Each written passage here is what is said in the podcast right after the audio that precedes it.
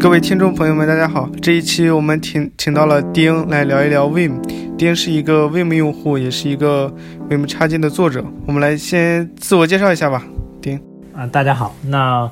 我真名叫丁烨，嗯，之前是在阿里巴巴工作的，然后呢，因为 工作原因用 Vim 比较，呃，其实现在是比较少了，之前是比较多的，然后自己写了一个叫。Control SF 的一个插件，然后我们这一期录制的嘉宾还有 Like 九 M 和 Adam，打个招呼。啊，大家好，我是 Adam。啊，大家好。那我们先先聊一下我们现在几个人用 Vim 分别是什么什么状态吧。然后，啊，用 Vim 感觉自己掌握在什么阶段？嗯，那要不那我先聊。好的，那我先。嗯，我现在编辑器可能因为工作上主要用的是 Java，所以可能现在使用 IDE 的比较多。不过在处理一些像 JSON 文件啊、XML 配置啊，或是可能有时候需要 反编一下架包之类的时候，会用到 Vim。我目前大概是这样个状态。那其实我在工作里面也是用 Java，所以我跟你差不多。其实我也是用 IDE 写 Java。然后其他的，其他所有文件都是用 Vim 的，比如说 Python，还有一些乱七八糟的东西。然后比如说在命令行敲比较长的命令，我也会打开 Vim 来敲，因为你按那个 Ctrl X Ctrl E 不是能打开编辑器来编辑命 shell 命令吗？嗯。然后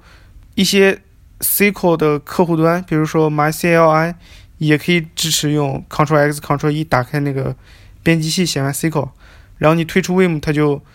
给你直接就跟就跟用那个 Vim 写 Git commit 一样。其实 Vim 还有蛮多插件就支持在编辑器里面直接打开 Terminal 的功能，就是运行 Terminal 命令。但是我用 Tmax，所以呃我有很多个 Terminal，所以一般不在 Vim 里面用 Terminal。哦啊，那那我说一下吧，就是呃我感觉我已经不记得上一次直接用 Vim 是什么时候了啊，不可能。可能编辑一次，可可可可能就是那种要直接编辑一个文件的时候，然后你又是在服务器上还是会用，嗯，但是我平时写代码就是不论是什么编辑器都会用 Vim Key Binding，所以就是说我虽然没有直接用 Vim 这个软件，但是是在用 Vim 的各种快捷键，对。然后其实你们之前说用 IDEA，我感觉应该也是有 Vim Key Binding 的呀，所以。其实，对吧？也不能说完全就没有在用 Vim，我感觉。嗯，这个倒是承认了。我也，我每次下载完 IDEA 的时候，都得第一个下载插件就是 Vim。对啊，我也是啊。对。哦，我这边比较类似吧，就是其实如果是工作中写一些生产代码，因为最近在写 GoLang 嘛，对，其实我在用 GoLang，呃，然后可能写 Python 的时候。在之前，如果是很大的 Python 项目，可能会用 PyCharm，对，然后如果小的就会直接选择 VS Code 啊，但是都要去配 Vim Key Binding 啊。然后我刚才看了一下我在我本机上的 Terminal，看了一下我上次用 Vim 是在干嘛，我发现就是除了我在写生产代码，其实在其他的时候做任何这种文本编辑的，可能都是在用 Vim 吧，比如说写一些配置呀。对，或者是看 log 呀，啊，然后还有一些有的时候会直接去打开一些 Go 或 Python 的一些本地文件，可能都会还是倾向于在 Terminal 里直接用 Vim 吧。哎，不过有一点不太一样的，我和 Like gm 不太一样的就是，自从 VS Code 出了 VS Code Remote 之后，我可能远程的这种编辑，我更喜欢用 VS Code Remote。对，因为本地的这种时延，你就会感受不到这种。网络时延对可能会顺畅一些。那你的意思是直接在 VS Code 里操作那个呃就 Terminal 的一些命令吗？还是？呃，不是不是，只是说远程的去编辑我服务器上的一些文本文件之类的。对，因为这种你就是。打开跟保存的时候才有那个网络请求，不像 SSH 每个字符都要等。就是如果你的网络状态不好之类的，你可能输一个字符卡一下，或者你的命令就会有一种卡顿感。你一通敲完键盘，然后慢慢的屏幕显示出来。嗯啊，等半天。还没用过 VS VS Code Remote，应该应该尝试一下。对，还是挺方便的。但是你想，如果有一个公司有很多跳板机的话，层层跳板机才能登录到那个生产服务器，这个就用不了了。我我确实有遇到过这种问题，就是有的公司它选择的是，哦。比如说是跳板机可以转发你的那个 SSHK，对，你可以直接转发过去，其实还是可以用的。哦、但但是有一些公司会选择一些，呃，嗯这样还是有一个开源的库叫 Job Server，对，它其实可以帮助一些公司去管理这种堡垒机，但是它就完全屏蔽了这个 SSH 的转发功能，所以你确实是用不了这个 VS Code Remote。啊，哎，那 Vim 有这种 remote 的东西吗？嗯，嗯，一 听起来原理上面来说应该可以实现的，不过我还真不知道有没有这样的。你就基于 SSH 协议把一个文件给下载上传就可以了。其实就相当于本地编辑完，然后再把那个文件通过 SSH 附保存到远程。可能是不是如果加这样一个功能，它需要就是在 Vim 本身那边做一些修改，比如说要暴露一些东西之类的，才才能做到。然后这个是不是就不是某一个插件能完成了？我也我也不是很清楚。我感觉如果最简单的实现方式的话，就是 Vim，比如说有一个叫 Vim Remote 的插件，它会你在比如说通过命令不通过 SSH 协议登录到远端的一个服务器，然后在它本地打开它本地的一个文件的时候，把那个文件的内容通过 SS 通过 Terminal 就传到了本地，然后编辑整个发生在本地，然后编辑完保存的时刻，然后再把这个就通过呃 Terminal 然后再传到远程，我感觉应该是可以实现的。哦。对对对对，其实那些编辑操作完全都不需要传，对就对完全不需要传，感觉就需要一个打开的 hook，然后有一个保存的 hook，然后在本地不要存文件，用一个 temp file。哎，我知道有一个嗯，有一个东西，其实也许可以配合一下，就是哦啊，我忘了那个项目具体的名字了，就是它可以指定你本机的一个文件和你 SSH server 去做同步。对，它会呃有点像 rsync，但是说它还是基于说最后的修改时间，然后它提供很多这种同步模式，比如说只从本机往远端同步，或者双端选最新版本，程修改也会给你同步过来这种，嗯。那个名字叫 Mutex 什么什么 Mutex Sync 还是啥的，我有点忘记了，我可能待会儿找一下看一下。但我觉得像这种编辑器的 remote 模式，它应该就是还支持一些辅助的功能，比如说显示你的远程服务器上的这个文件数之类的吧，这种才能给你一个对编，VS Code 本地 Remote 编辑的感觉。可以支持说，我可以模糊匹配一些文件，对我只需要输入部分文件名，它可以列出来都有哪一些，然后你选一下就打开了它，然后就可以啊，编辑。嗯，其实我觉得可以用一个最就是最 trivial 的实现方式，就可以用 rsync 嘛，把 rsync 相当于把远程的根目录，比如说 rsync 到本地一个挂载到 rsync 本地的一个目录下，然后你用比如说 vim，然后就打开那个目录，然后整个同步啊什么操作其实都是 rsync 在帮你做，这个我觉得是不是就很 trivial 的一个实现？可能可能同步，我觉得可能同步就是同步 content 的会比较问题比较多。我觉得还是同步一个这种 metadata，然后把它就是只是显示出来一个嗯那种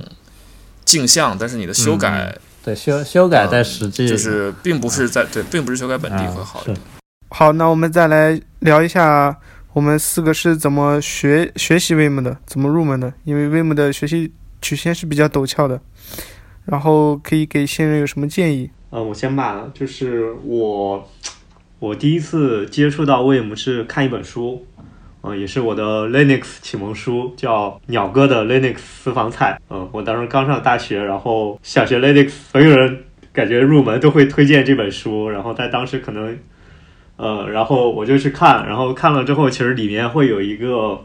部分提到了说 Vim，以及提到了一些 Vim 的基本操作，然后我是在那个时候第一次接触到 Vim。对，但是其实我我后来会发现，其实网上很多教程会告诉你说，比如说什么 I 是插入，A 是后面追加，然后 DD 是删除一行啊，就是直接告诉你你执行哪两个按键会干嘛会干嘛。对我，但是我会觉得那个学习可能不是特别有效吧。反正我我是后来偶然有一次就是知道了有一个东西，就是 Vim 自带的嘛，Vim Tutor。我觉得大家可能已经遗忘了这个东西，因为大家已经用 Vim 很久了。我不知道有这个东西。啊，就是你在你的 terminal 你安装完 Vim 之后，你输入 Vim tutor t u t o r，对，就会进到一个 Vim 编辑器里，然后它已经预置了一些一个 Vim 的操作说明的文档，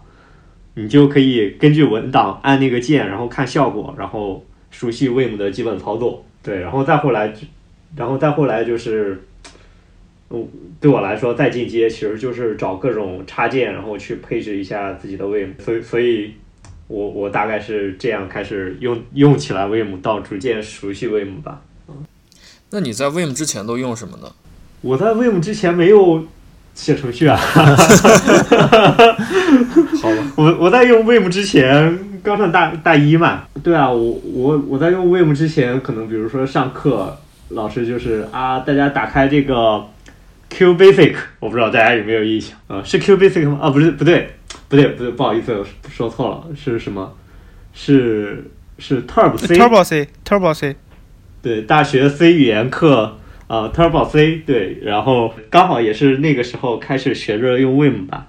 对，以及如果不用 Turbo C，因为反正当时写 C 的时候刚好开始做一些算法题嘛，都特特别简单，就单个 C 文件就搞定了。然后，哎呀，还还有用一个叫什么 Code Block 还是啥的，反正就是有一个版本、哦 C 加加的一个无版图自带的一个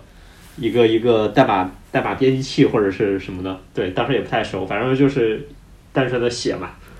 然后再后来就学习了用 Vim，开始用 Vim 来写代码，那你是一开始就是在 Windows 用吗？还是、是、没有没有在 Linux 用，因为因为刚好那段时间在自己学 Linux 嘛，哦，嗯，对，对，我就感觉就是 Vim 的普及有个问题，就是你你像大部分人一开始上大学都是 Windows 嘛，嗯。就是还不会 Linux，然后然后你肯定首先接触的就是 IDE，就是然后直接在 IDE 里面编辑，然后编译运行这样子，然后就如果用 Vim 的话，相当于你还需要去有一套那种命令行里的工具链去去配合，这个我觉得是一个一个入门的一个阻碍吧，算是。嗯，确实是。不过我当初，不过我还就是，那我说说我的吧，顺便就我当初其实是写 Vim，其实就是在 Windows 上，然后用的也是 GUI 版本的 Vim。Windows 上那个好像叫 GVim 吧，我记得。然后我那时候之所以用 Vim，是因为因为我是数学系的，那时候是要写那时候硕士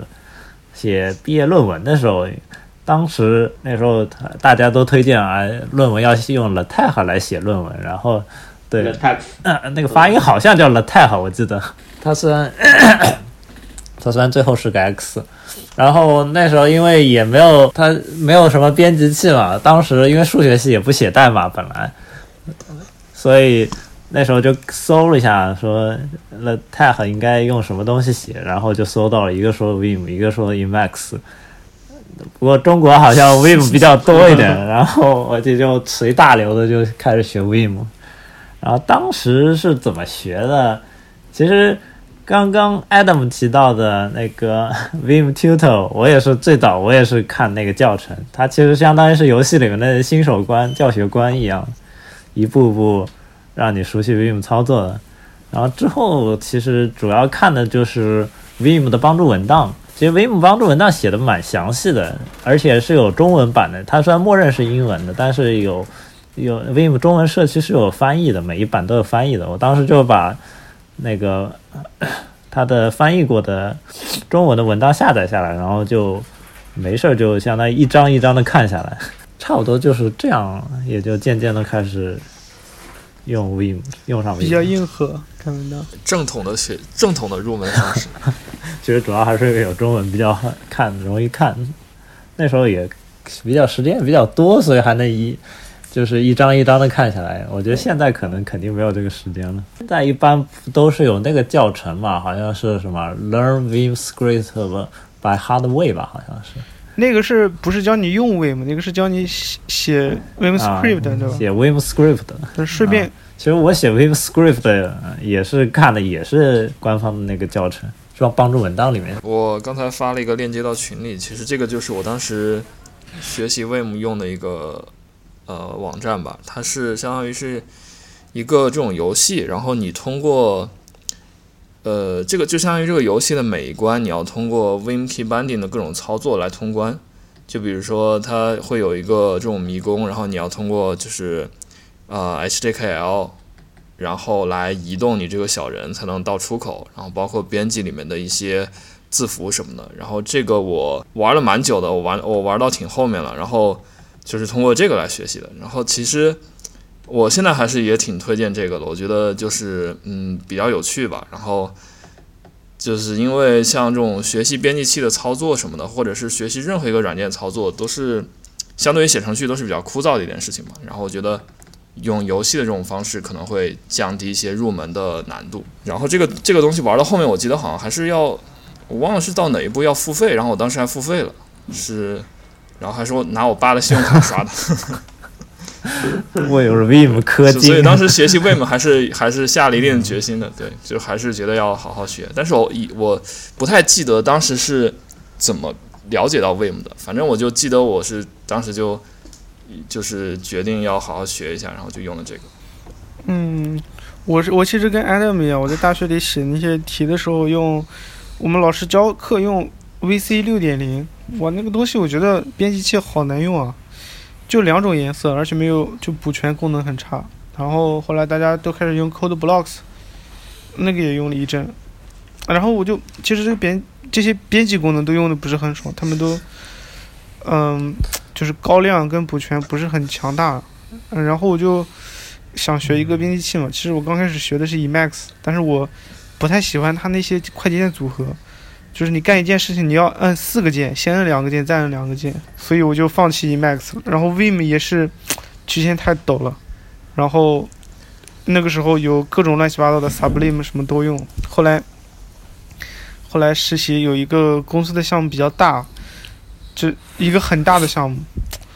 呃，就你用我我是用那个 PyCharm 来开发嘛，你 PyCharm 打开的话，你必须要把那个，就是右下角有一个条。那个分析的还是什么？你要把它调到最低，不然的话，那个电脑什么都干不了，因为它一直在分析代码。所以那个时候我就开始用 Vim，我发现用 Vim 编辑那个很大的项目里面的一个文件，依然是可以用补全，而且速度不是不是很慢。所以就那个时候用开始用 Vim，然后当时的情况就是我我只能用 Vim，所以也不是很熟悉，我就用到什么查什么，用到什么查什么。就跟现在写 Java 一样，其实，对，那那个时候的缺点就是我用到什么查什么。假如说我我有一个东西，我可以用很烦的方法去完成它的话，我我可能就不会想到用什么更更简单的方法。所以现在想一想，如果我我也能把文档看一遍的话，可能会就是学得更快一点吧。哎，我有个小问题啊，秦涛，就是你刚开始用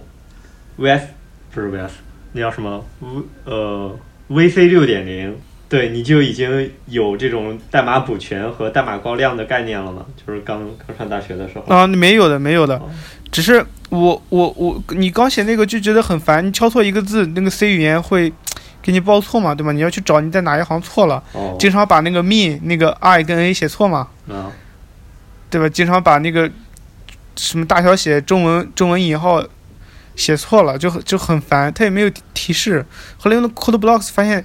他能知道我要写什么，我就觉得很神奇。因为你就是我用 Code Blocks 之前，我没有见过任何一种东西可以就是提示出来你要干什么。就有的话，可能当时 Google 可以给你提示你要搜索的东西那种，就是呃搜索搜索的那个推荐。嗯啊，然后之后再也没有遇到过就是有补全那个东西。不过 Vim 的补全其实默认也不不是很好，还是得要装不少插件，它那个补全才能真正靠谱。对对，我是安装了 Vim，然后安装了嗯 You Complete Me，然后设置了 Color Scheme，然后打开那个 Syntax，基本上就可以用了。嗯嗯。然后遇到自己什么觉得不太爽的东西，加看网上有没有什么插件或者有什么命令什么的。也是，其实光 Vim 的 补全本身也是发展了好久。我记得我当初那时候 Vim 的补全，它没有什么补全的插件的，然后只有一个插件叫 Super Tab，就是 Vim 默认的补全，我记得是要按两个键才能补全的。然后 Super Tab 就是把那个补全的功能键位换成了 Tab 键而已。就这么一个，就这么一个插件，那时候还特别流行。Vim 默认补全是那个 Ctrl N 吗？那个我忘了，它是不同的补全的模式，好像是不一样的。我记得好像 Omni Complete 好像是另外一颗键，然后说上下就是同一个文件内的上下文的补全是一个键，然后不同的补全模式，我记得用的键是不一样的。它是要手动触发的，它不会自动的帮你进行补全，你要按那个键，它才会试图帮你进行补全，就会出现那个补全列表。哎，所以这些都是默认就自带的吗？还是也要按插件才有？呃，Vim 自己有默认的自带的补全功能的，不过那个补全功能相对比较弱，特别是不能根据语义来补全的。就像 You Complete Me，它不是会有一些，呃，它会根据我记得是会，就像 Python 什么，它有时候有一些呃 built-in 的一些库的一些函数什么，它也会帮你列出来嘛。这些都是 Vim 都没有的。Vim 的补全一般都是说是根据语法文件里面列出来关键词，它会帮你补全，以及就是说同一个文件内的，就是上下文，就是之前上面出现过的一些单词，它也会帮你补全。主要能默认的补全好像就只有这些。它对我，我就感觉，呃，就即使是对我这种已经使用了 Vim 一段时间的人来说，要就是知道里面有什么，还是还是挺难的。就说就说，比如说我现在用的这个补全模式不好，然后但是我也不知道更好的是哪种，就是因为东西可用的太多了，所以就有这种感觉。嗯，确实有这个问题。特别因为像补全这个功能，其实对于现在编辑器来说是属于比较基础的功能，但是 Vim 其实藏的还是有一点深的。就是比如说像那种 Vim 的一些呃别的版本，比如 Neo Vim 里面，它是不是就自带了这些补全啥的？啊，Neo Vim，我倒还一直没有正经的用过 Neo Vim。其实这些功能一般都是 Vim，比如说自带的，但是默认不会，默认是不打开的，一般是要就可能在 Vim RC 里面把这些功能先得打开，这是第一步。然后有一些功能可能需要增强一些，需要通过装插件才能增强的，那就需要再装插件。所以现在其实 Vim 的不是有很多发行版嘛，都是帮你做掉这些事情，插件帮你装好啊，然后配置帮你配好啊。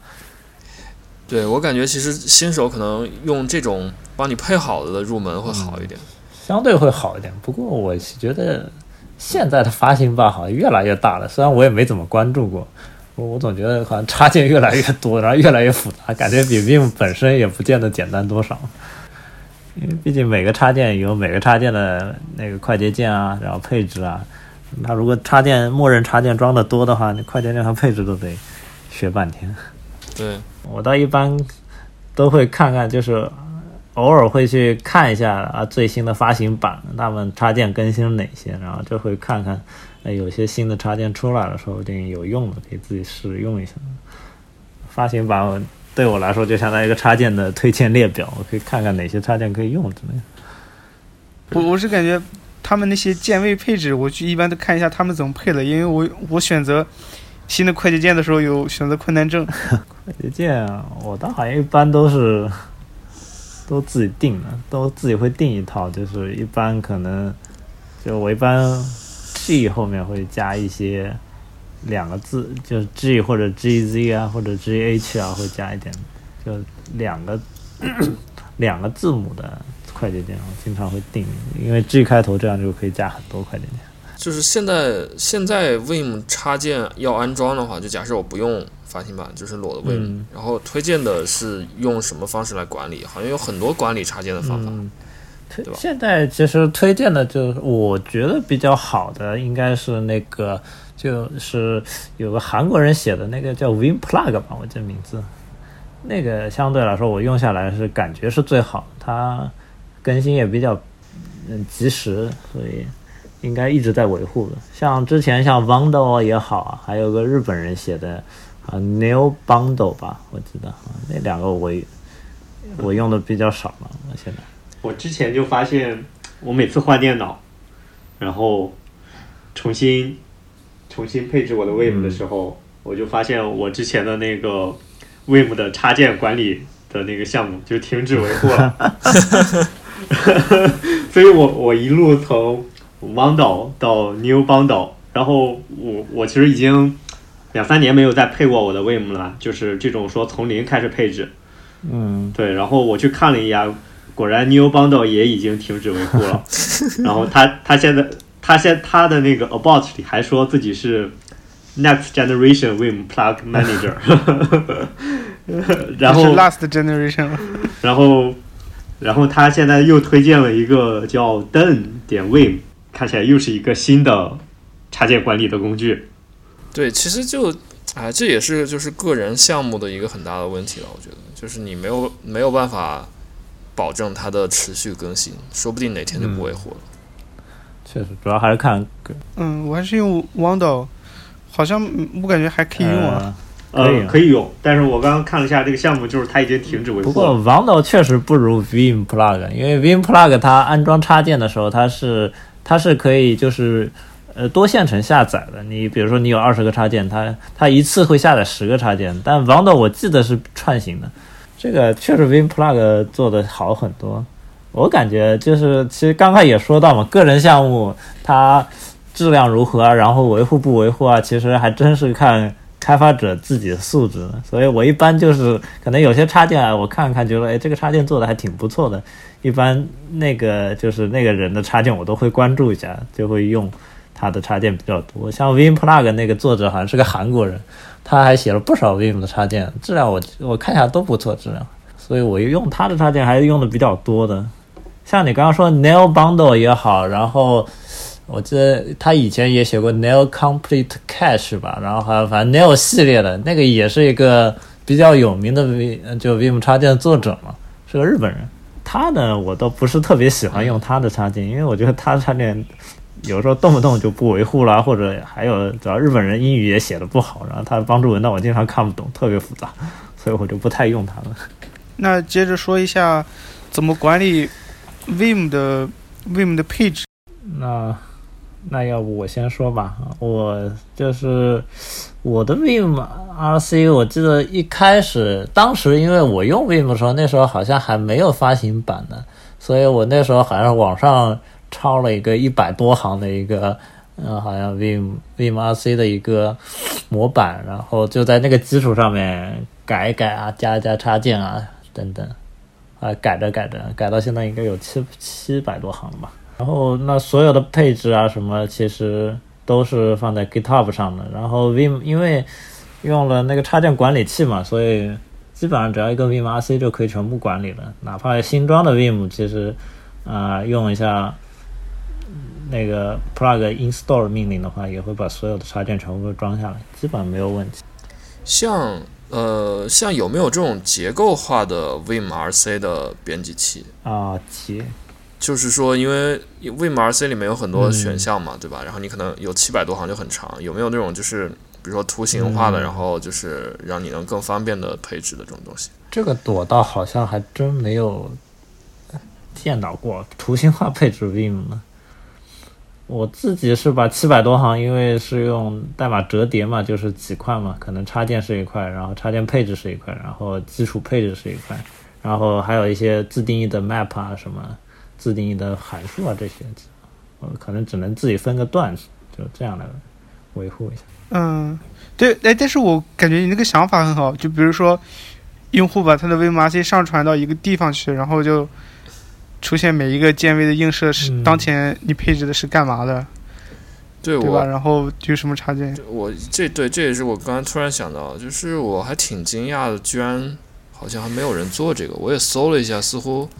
也没有这种特别好的解决方案。我感觉可能说不定有啊，Vim RC Generator 之类的，Vim Bootstrap a Generator which program，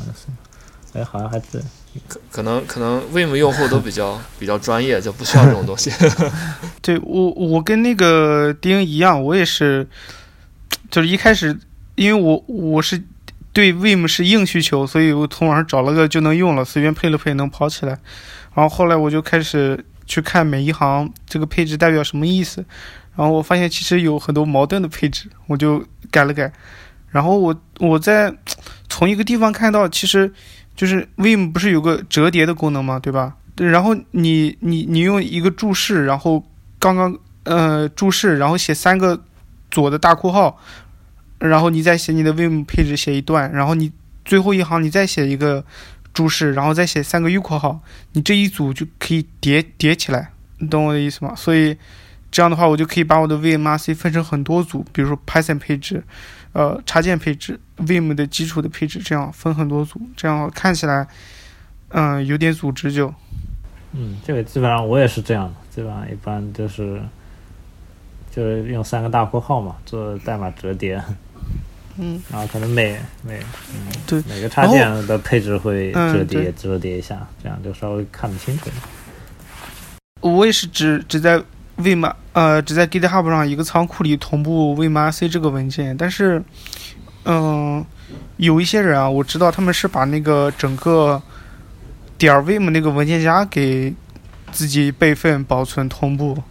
因为因为他们可能不信任某一些外部的存储，他们觉得某一天那个仓库可能就没了。我倒也，其实要这么说的话，我的配置 Vim 点 Vim 我倒还真是通过 Dropbox 同步的，也算这么一说的话，也算是这样同步的。有一有了一种构建打包的感觉。对，嗯，诶，这个我感觉不是很需要，我就是用把所有的 Vim RC，呃，ZSH RC，就 HTOP 啊，什么乱七八糟的，都放到那个仓库里面，然后写了一个 shell，如果这个新新电脑的文件已经存在，就把它放在一个 backup 文件夹里面，然后把我自己仓库里面的全都放到根目录下加目录下面。对我是我是把那个根目录那个呃软链接到那个仓库里面，所以我每次改的话都可以用 Git 来追踪我改了啥，然后提交上去。嗯哎，对我也是，我我是有一个私有的 repo，然后就把我所有的 dot file 都放在那那里边，然后我自己又写了个小脚本，我执行的时候就到处去软练它们。我也是把所有配置文件都放在一个 dot files 的一个呃 repository 里面，然后剩下都是本地都是软链到那个 repository 里面的具体的文件的。然后那个那个 repository 又是特用 Dropbox，然后会同步一份，然后自己那个也会定期的 push 到 GitHub 上面。我一般是这样，感觉大家都差不多。呃，哎，为啥要私有的 repo？你可以公开啊，大家互相学习嘛。我吗？啊，呃，因为我想想有没有什么哦，好像也没啥，但是我确实是因为我我想想，好像也没确实没什么原因，就最早我放在那个那个叫啥上，那个那个平台 Bit Bitbucket，Bitbucket 对，然后嗯，对，嗯，也还好吧，这没什么透露的，因为我感觉这些 dot file 其实你具体把它软链到哪儿，都是由你用的那个具体的应用规定的，就是你基本上只能软链到那个点。可能是不是，比如说有一点，比如说点 ssh config 啊之类的，可能会有一些敏感的信息吧。我所以我，哦，嗯哦，我的 config 确实在里边，对，就是会暴露一些域名啊什么的，我可能对不太想暴啊，露，肯定会有风险嘛。VMRC 一般是没什么问题，对对其他就是有些配置可能会有点敏感。我也没有放，但是导致每次换新电脑，发现之前的 config 还得复制过来。对，其实我那个目录，我那个 repo 就叫 config。我经常去偷窥别人的 dot files，学点东西，偷师学艺。哎，我有个问题啊，就是我们抛开这种熟人，就是你觉得某个人他很厉害，然后他的 dot file，你怎么从网上发现一些合适的、比较好的 dot file 配置？一般用 Linux 它都有这么一个 repo，所以，比如说他写了个 Python 库，我一般去看一下他的 GitHub 主页，一般都会有个 dot files。哦，我还真没注意过这个事情。一般有名的作者，一般有一些还是会公开一下自己 dot file 的，就像刚刚说的那个，呃，写 Vim plug 的那个韩国人，他也有，他也公开自己的 dot file，那些是可以参考一下。不过我也参考过一些，然后发现他们还有些还挺高端的，很硬核，配置特别少。嗯，而且有一些人那个不太喜欢插件，插件按的特别少，然后写了很多都 Vim 都是他自己。的一些插件，所以比较难参考。他们他们比较倾向于用自己写的插件，不太倾向于用别人写的。OK，那我们接下来再来聊一下那个 Vim 插件的开发。这个就我我其实没啥插件开发的经验，因为我 Vim Script 学的太菜了。哦那那要不我我来说说吧。那呃，那其实 Vim 插件，我最早写过一个插件是用那时候是用 Python 开发的。那时候那个插件的功能是说，呃，上班时候可以看推特也好，然后看微博也好，把微博啊、推特信息同步到本地的代码文件里面，然后再把它以注释的形式展示出来，这样相当于别人看你以为你在看代码，但其实你是在看推特。我记得我最早写的插件是这个。那我说说那个怎么样学习 Vim Script 啊？这个其实我我个人还是看呃 Vim 教程的，因为 Vim Script 其实简单的来说就是呃和你在 Vim 就是输的命令是完全一样，它就是把 Vim 上的命令执行了一下而已，就相当于连续的执行。你比你是通过按冒号以后执行那些命令，其实 Vim Script 就是自动的去执行一系列命令而已。所以基本上 Vim Script 的所使用的命令其实就是平时呃你操作 Vim 时候用的那些命令，然后以及你可以自己写一些 function 啊，以及用一些内置的 function，主要就是这些。所以如果要想开发插件的话，我个人觉得。看一下 Vim 的自带的教程是完全足够了，以及你可能会需要再去看一下 Vim 有一个帮助的 tag 是叫 function list，看一下那个 function list 下面有哪些函数，它会根据类别，比如说字符串的操作啊，然后比如说呃词呃 dict 和 map 的操作啊，然后它会，然后包括还有那个。比如说，呃，插入以及删除文本啊，等于等等这些操作，它会分门列表的会写出一系列的 function，然后看一下那个，就大概知道 Vim 有哪些功能了。然后这个就可以在开发插件的时候使用。可能我自己好像就主要是这些。有时候，嗯，有时候把代码公开了以后，可能会别人会建议。别人会提 pull request，会建议说这个功能可以用 Vim 一个新加的函数啊，什么什么解决。然后这个我也碰到过好几次，因为最新的 Vim 的新加的一些函数我我也没有别人了解，这个也是个办法。其实 Vim Script 我我看完了那个呃 Learn Vim Script 的 Hard Way，然后我还写了十几篇笔记，但是。我发现学的时候你发现都懂了，但是写的时候是另一回事儿，这还是不能从头写完一个那个插件。可能还是就是 还是得有自己想写什么插件，可能多写几个，自然也就用的就比较熟悉了。我其实现在我维护 Vim 那个 Control SF 的时候，我有时候我也得去查一下文档，我才能想得起来 Vim 上面到底应该怎么写。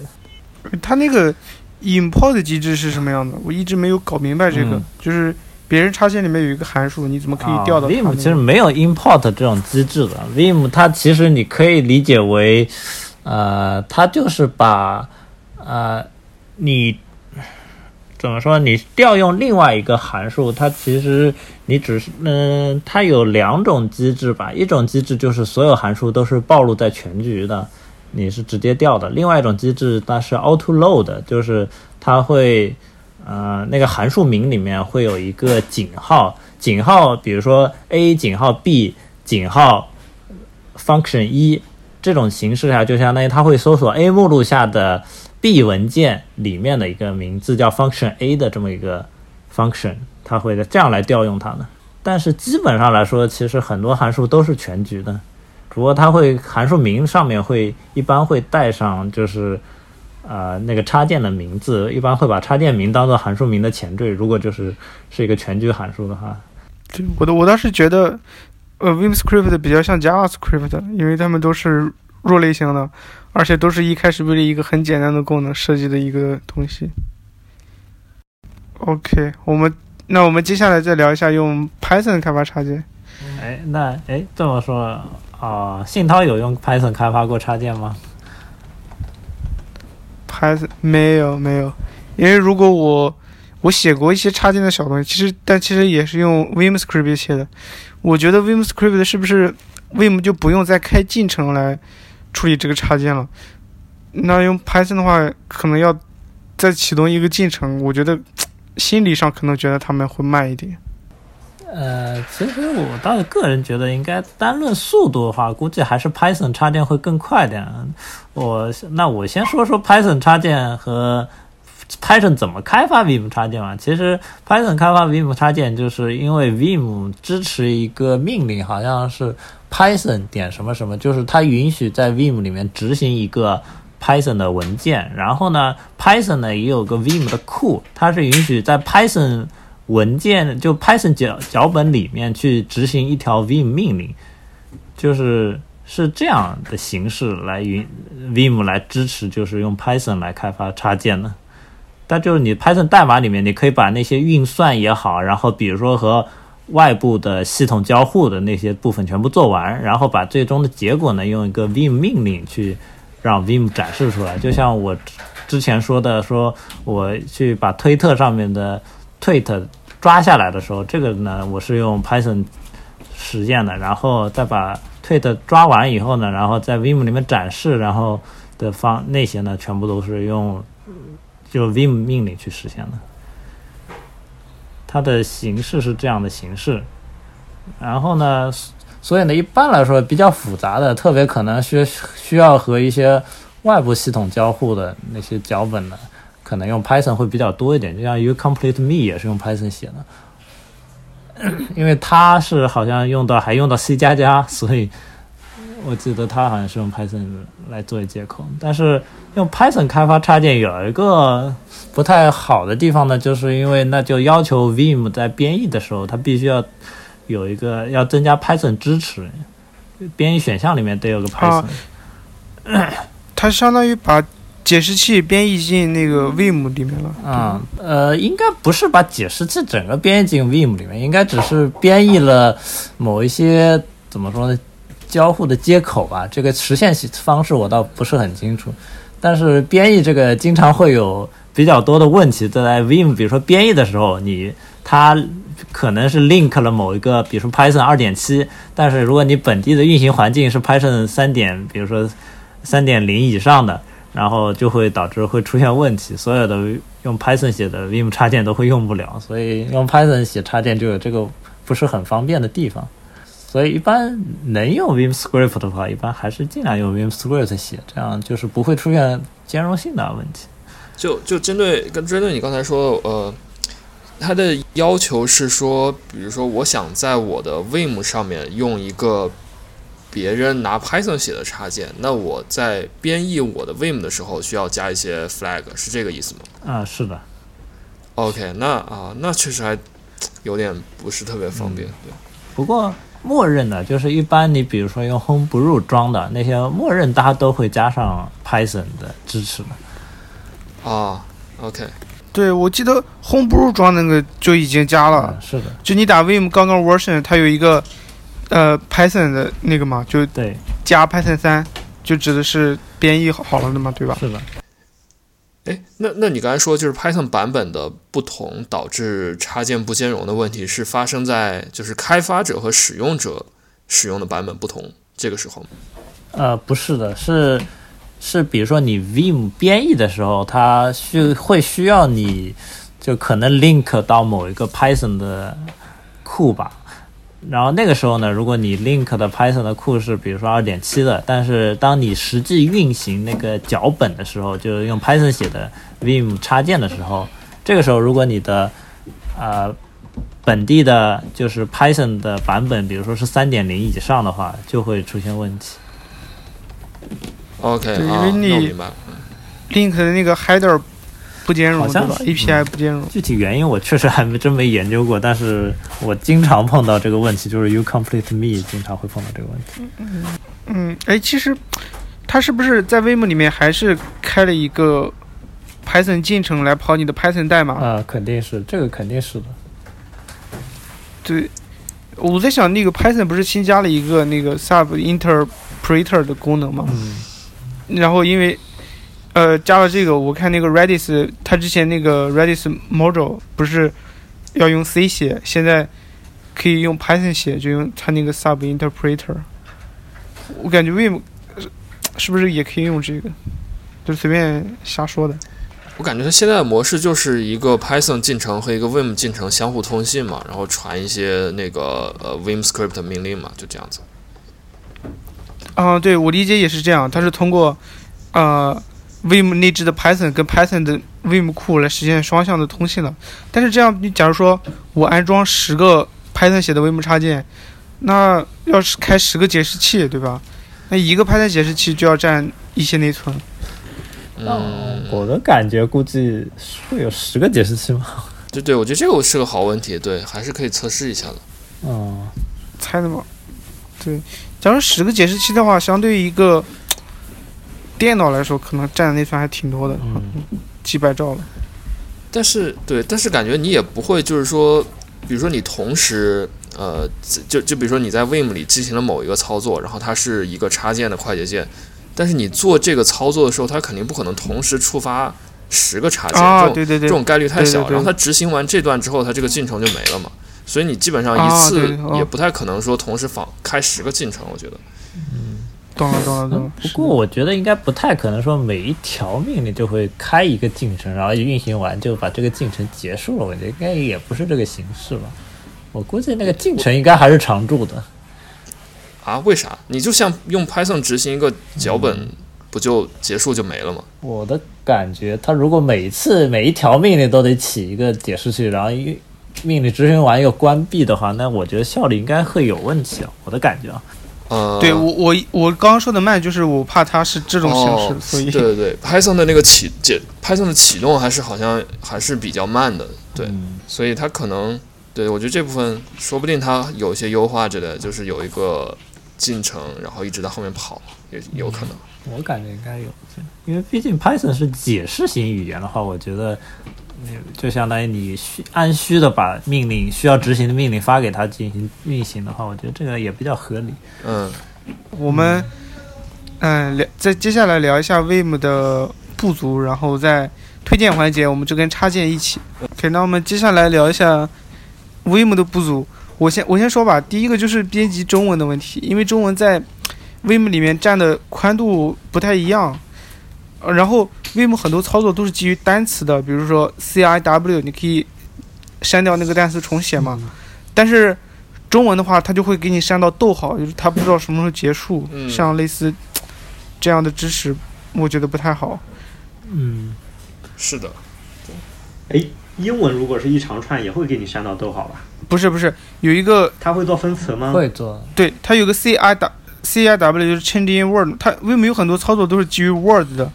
它会给你那个空格为边界。呃，以，中文空格为边界不可以吗？我比较好奇，我不是我印象中好像我想，中文没有分中文的但我想不是对对对我想信涛说的应该是不是根据空格来。那个其实怎么样分这个 word，其实是有一个呃有一个参数是可以控制的，有一个叫 keyword 的参数是可以控制的。一般来说，它就是会把分号啊，然后引号啊，然后空格啊作为这些 keyword，然后就作为分词的依据的。中文的话，主要它没有办法，它中文分词本来也是个比较麻烦的问题，所以目前是做不到。对，哎，说不定可以像用什么结巴之类的，然后结合一下 Vim，就比如说你改一个 word，它就给你识别出来中文里面的一个分词的那个那个那个两个词一个词实。现应该还是可以实现的。不过我觉得 Vim 编辑中文本身就不是很方便，因为 Vim 的很多命令都是要用英文输入法才能输入进去，然后你对对对，这是最大的问题对对，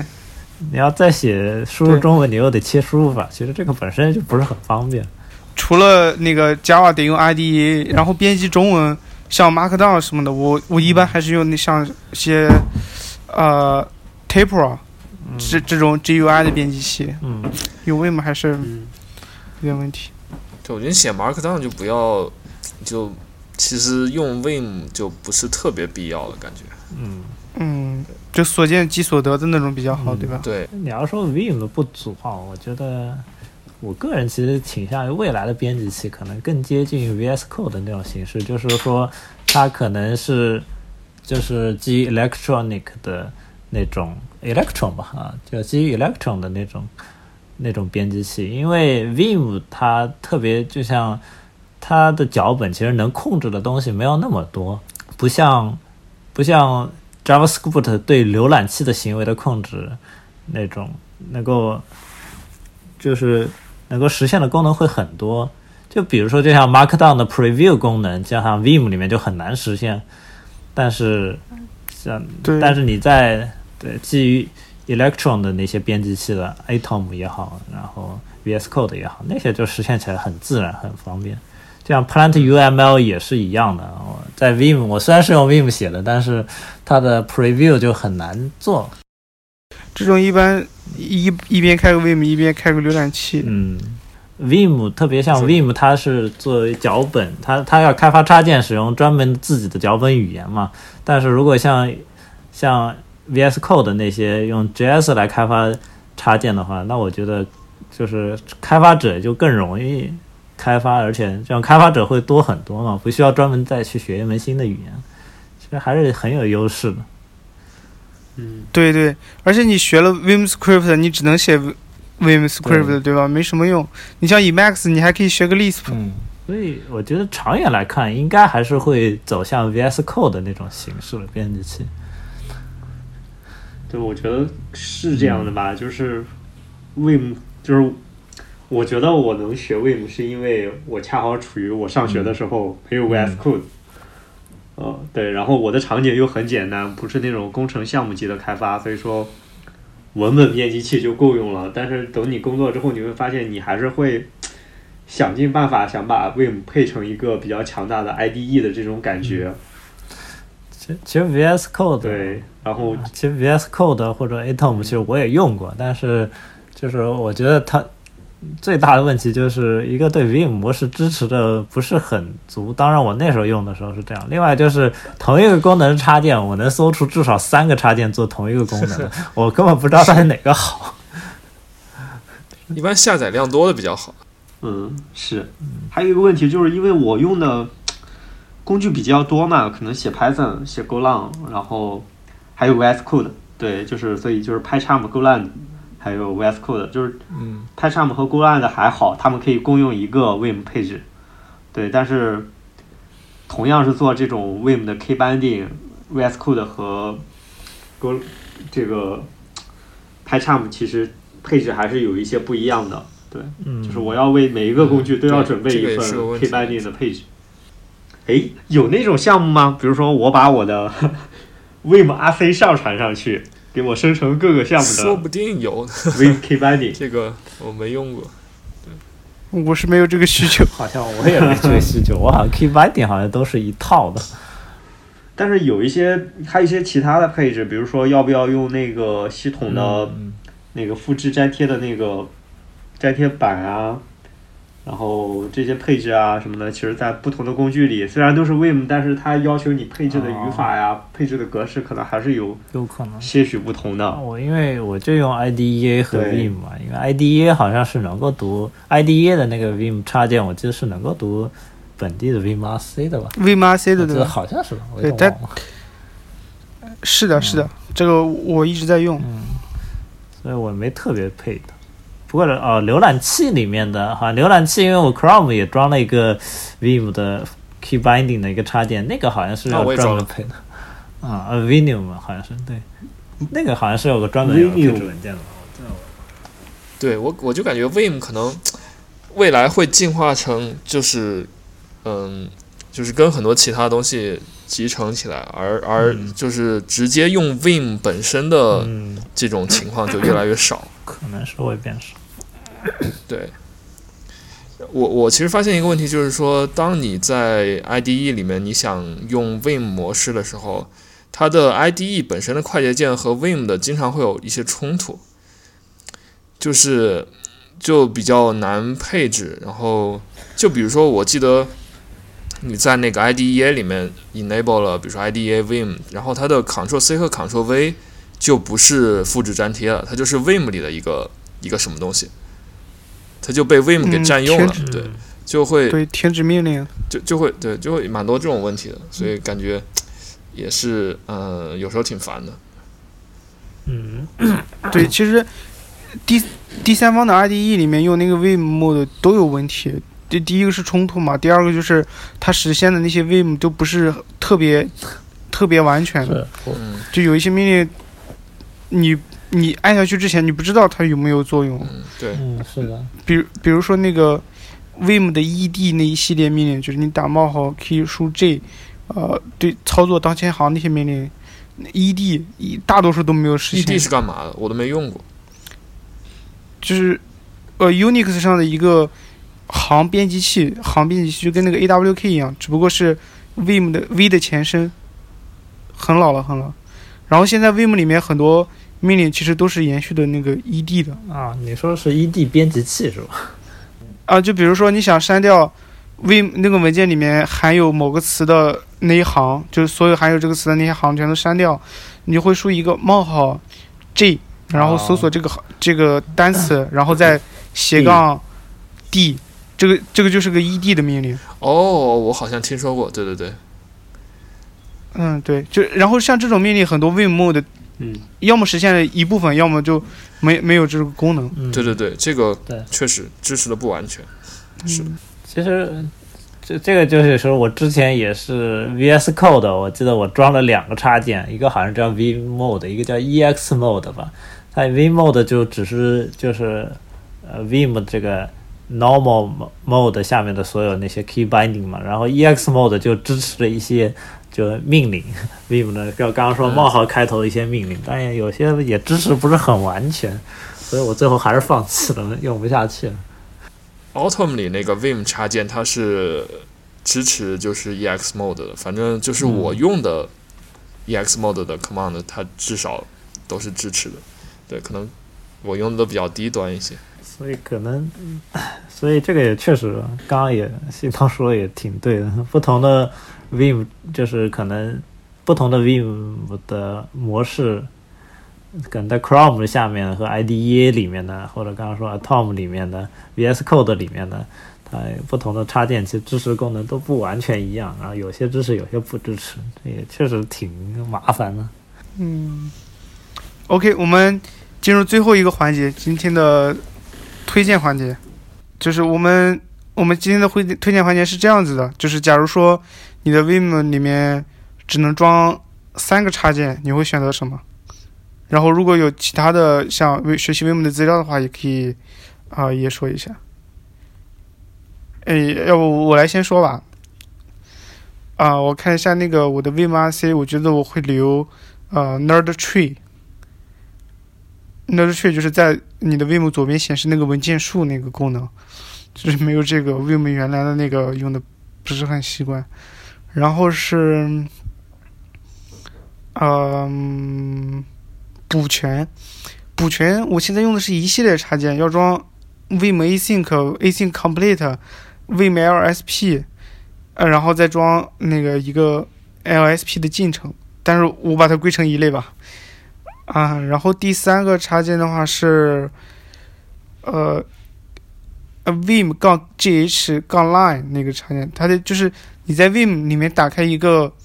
Git 仓库里面的一个文件，然后你敲下一个快捷键，它就给你把把给你打开浏览器，然后链接就是呃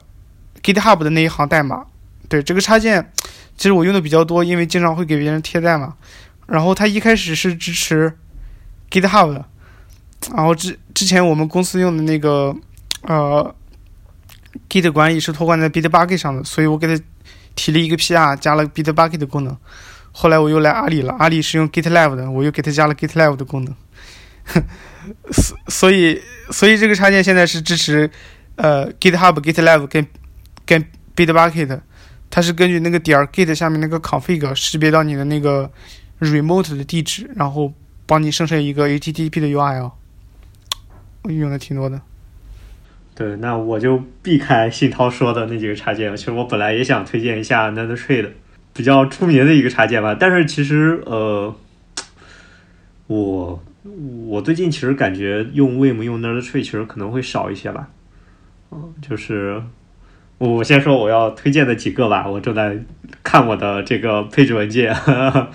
呃，可能一个叫 Syntactic。对，它主要是用来做语法检查的。嗯，就是如果你中间写了一些语法的话有问题，那其实它可以直接在 Vim 层面就可以给你检查出来，然后在你的最左边给你个提示，告诉你这儿有问题啊，以及是有什么问题，你都可以看的。就包括这种这种，比如说静态型的，它其实是可以给你检测类型啊。然后像 Python 这种，其实你可以配上一些。呃，Flake 八的一些配置呀什么的，可以给你做这种检查，对，让你在写的时候就知道你写的代码有问题了。嗯，这可能是我想先推荐的一个。然后，嗯，那我推荐一下这个 Ctrl P，对，因为用了 Ctrl P 之后，其实 NetTrade 的需求就会少很多。对，因为因为其实大大部分时候我都清楚我要去编辑什么东西。对，就是总会有个隐约的名字，基本上用 Control P 就可以找到它。然后，嗯，我再推荐一个颜值党吧。对，因为其实本来想推荐 Vim 的各个语言系列，但是我觉得这个就没边了。就是 Vim 杠某个语言的名字这种插件，其实 就是写的时候用就好。我再推荐一个 Airline。对，因为因为其实，对，因为其实我的那个。我的那个 CSH 我本身也配了 Powerline，对，但是我的 Vim 就是搞了一个 Airline，然后，嗯，但是你想搞得好看，你可能要自己去把那个字体去 patch 一把。呃，这个是是就是给你一个 status，呃，status 那种 bar 对吗？对。OK。其实刚刚说到，刚刚 Adam 说了两个插件，其实我也想推荐一个，就是和它差不多的。就是刚刚说 Syntactic 嘛，其实有一个叫 ALE 的插件，Syntactic 比较老的，它是同步的。其实有个 ALE，它是异步的，功能基本上是一样的，也是检查语法错误。但 Syntactic 有时候会比较慢，它有些语言会很慢的，所以 ALE 就这点就没有就没有这个问题，因为它是异步去检查语法的。因为异步功能是 Vim 八才加入的，所以。所以 ALE 出出现的比较晚，可能没有 Synthetic 这么有名，但功能上面还挺强大的，有个叫 ALE。然后 Control P 的话，其实也有一个插件，我我之前是用 Control P 的，现在换成 Leader F，是个中国人写的一个插件 Leader F，它也是功能和 Control P 差不多，但是比它更强一点，它包括它的搜索比较快，然后比 Control P 要快一点，就索引。因为 Control P 也要索引的，Leader F 也是需要索引才会搜比较快。现在 Leader F 它的索引更快一点，然后它能搜就是最近使用文件啊，然后包括目录下的文件啊，然后还有以及它还可以，我这还可以搜所有的就是你这个呃所有的函数名，它也可以搜的。哦，还可以按照函数名来找文件是吗？啊，这个不错。对，因为。呃，不过这个需要配合另外一个，就是它其实根据函数名它是怎么做的？它好像我记得它是根据所有的 tag 来做的，所以可能需要配合就是自动生成 tag 的，对 c tags 那些插件在。c tag。所以这个还我觉得 leader f 还是做的比较不错的。啊，然后呃，那我个人再推荐几个，我个人觉得。还有一个，一个是那个 Vim 的 Multiple Cursors，就是呃多光标编辑，这个还是挺有用的，我自己用下来蛮常用的。然后还有，嗯，然后 You Complete Me 一般还是需要的。然后其实，哎呀，其实我你要说推荐插件还真的挺多的，有些像 自动生成，比如说刚刚说自动生成。Tags 就是你一旦编辑完文件，它会自动帮你更新掉 tags 文件的。有个插件叫 vim guten tags，这个可能之后我得把就是文字发给你们才能知道，但是它会自动生成 tag 的。tag 文件，这就不用你去手动去生成了。guten Tag 好像是德语的“你好是德，哦，是吗？有有可能。这个这也是这也是 Vim 八，因为有了异步功能以后，像这些需要异步生成 tag 文件呐、这些功能就比较方便做了。然后还有就是呃 Vim 管理插件的 Vim Plug 其实挺好用，挺常用的。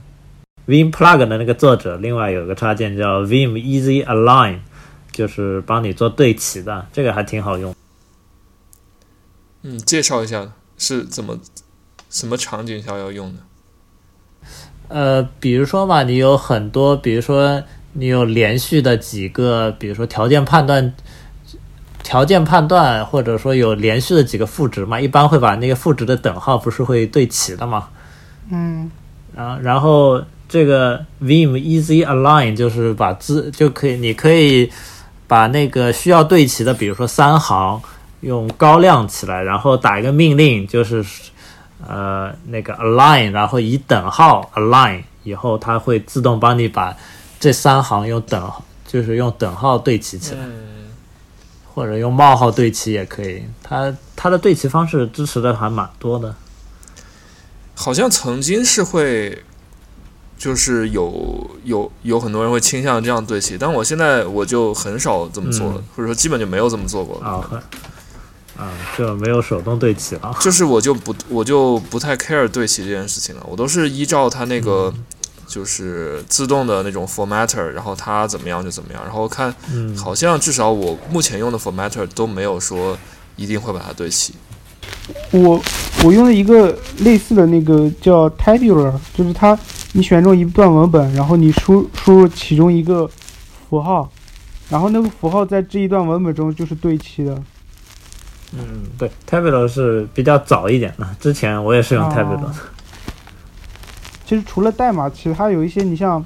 写文档或者什么，有一些对齐的场景，其实挺挺有用的。还有个插件好像叫 Vim Quick Run，就是这个呢，你可以，呃，就是允许你，就是直接运行当前正在写的代码，就是比如说你写了个 C C 的代码的话，你可以就是用这个 Quick Run 命令，它直接帮你 C 这个文件编译完，然后运行一下，显示结果。也有这么个插件，就是可能用来你写写平时用来写一些试验性的代码会比较有用。嗯对，这种我用的蛮多的，在 Autumn 里面。嗯，这种我一般跳到另一个 Tmax 的 panel 里面去。把它运行一遍，对，复制过去运行一遍。好，本期捕蛇者说的播客就到这里，感谢您的收听。本期内容中提到的资料链接都会放到我们的网站上，我们的网址是 pythonhunter 到 org。由于我们主播的知乎账号被禁，所以以后的更新都不会再发布到知乎上，请您留意。